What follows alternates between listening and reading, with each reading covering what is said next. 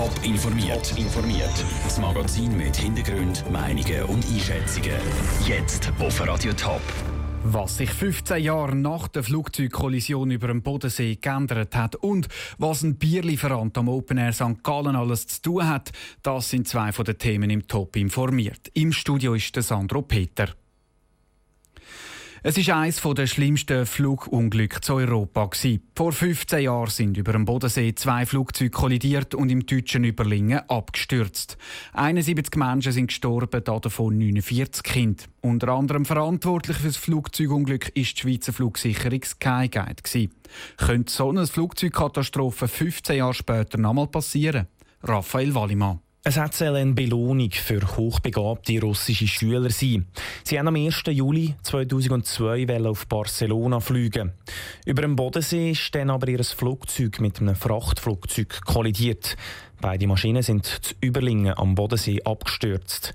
Augenzeuge haben vor 15 Jahren das Unglück beobachtet. Wir haben ja gemeint, es sei ein Gewitter. Und dann ist meine Frau auf dem Balkon und sah dann da oben was Helles. Es war also nachher zuerst ein roter Feuerball da oben, wie so ein Armdroht und dann kamen die Teile. Alle russischen Schüler und die anderen Flugpassagiere sind gestorben.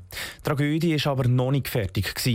Ein Vater von zwei Schülern hat zwei Jahre nach dem Vorfall den Mitarbeiter von der Schweizer Flugsicherung Skyguide erstochen, der in der Unglücksnacht Dienst hatte. Die Fluglotsen von Skyguide haben nämlich in der Unfallnacht versagt. Vier Skyguide-Mitarbeiter sind wegen fahrlässiger Tötung zur Bewährungsstrafe verurteilt worden. Heute, 15 Jahre später, hat sich in der Flugsicherung einiges geändert, sagt Aviatik-Experte Matthias Schmidt. Der einen Seite sind zusätzliche technische Unterstützungen für Flugverkehrsleiter gekommen. Es sind technische Unterstützungen für Flugbesatzungen gekommen. Es sind gerade auf der Seite der Flugbesatzungen eindeutigere Abläufe definiert worden, wie man mit einem so einem Kollisionswarngerät umgehen soll. Außerdem wäre das Personal allgemein besser geschult als noch vor 15 Jahren. Trotzdem können solche Unfälle nie hundertprozentig ausgeschlossen werden, meint der Matthias Schmid weiter. So dynamische Systeme wie Lufträume und Flugzeuge, die sich darin bewegen, lassen immer ein Restrisiko offen. Wir können nicht ausschließen, dass ein ähnlicher Unfall wieder passieren könnte, irgendwann auf der Welt. Aber in der Schweiz ist es schon sehr unwahrscheinlich, dass sich nochmal so eine Tragödie abspielt. Die Flugkatastrophe von Überlingen hat nämlich das Land gehörig wachgerüttelt. Der Beitrag von Raphael Wallimann. Der Vater, der einen Fluglotsen umgebracht hat, ist übrigens schon wieder auf freiem Fuß und lebt zu Russland.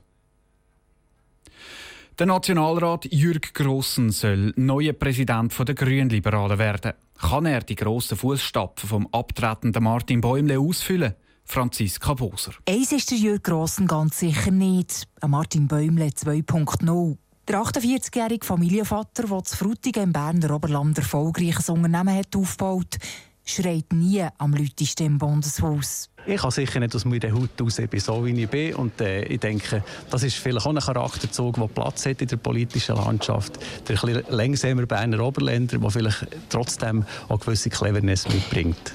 Eine Cleverness, die die Grünliberalen gut brauchen können. Martin Bäumle hat die Partei vor zehn Jahren erfolgreich gegründet und mit seiner Art schweizweit bekannt gemacht.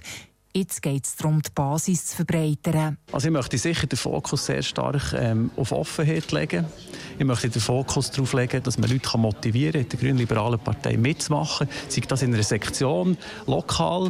Oder der Partei national. Es ist ein Knochenjob, den der Jürg Grossen vor sich hat. Wenn man bei den Wahlen 2019 wachsen will, muss man sich im besten Licht präsentieren. Der Jürg Grossen sagt zwar nicht laut, aber wir hören ihm zu, sagt der Politologe Mark Balsiger. Er hat eine unglaubliche Bodenhaftung. Er ist ein Bergler.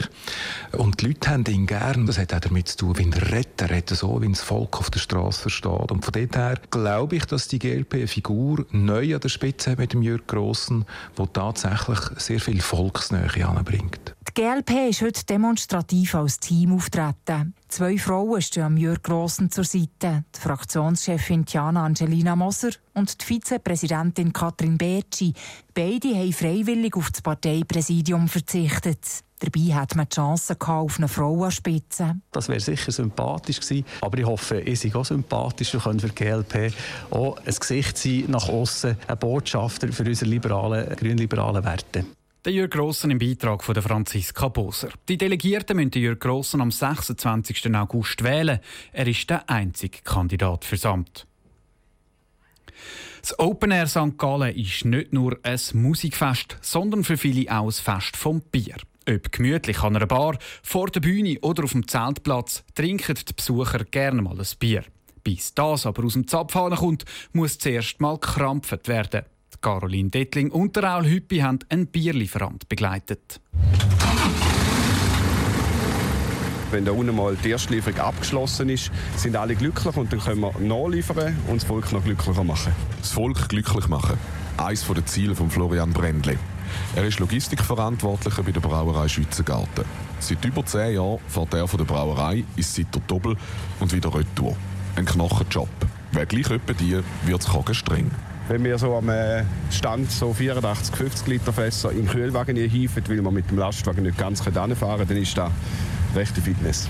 Wo wir können, gehen wir mit Ameisen, mit der Hebebühne, mit dem Lastwagen an. Wo wir nicht können, ist Handarbeit.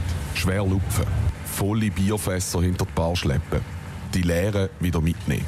Vor, während und nach dem Open Air St. Gallen arbeitet Florian Brändle alles in allem über 200 Stunden. Auch wenn vieles reibungslos abläuft, auch er kommt einmal ins Schwitzen. Ich würde sagen, die grosse Erinnerung ist sicher ein Lastwagen von uns, der äh, ab der Bodenplatte gerutscht ist und nicht mehr weiterkam. Wir hatten 6000 Liter Bier drauf, gehabt, hätten sollen weitermachen und haben nicht können. Und dann ist das Volk rundherum gekommen, haben Fotos von dem Lastwagen gemacht im Blend, bis dann irgendwann der Traktor kam und den rausgezogen hat.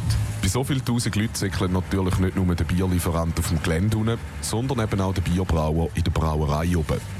Im Seiter Dobelune trinken die Festivalbesucher gern zwischen 150 und 200.000 Liter Bier. Und darum heisst es für den Florian Brändli auch dieses Jahr wieder bis am Sonntagabend Seiter Doppel Retour. Unsere Festivalhopper Raul Hüppi und Caroline Deckling. Top informiert, auch als Podcast. Mehr Informationen gibt's auf toponline.ch.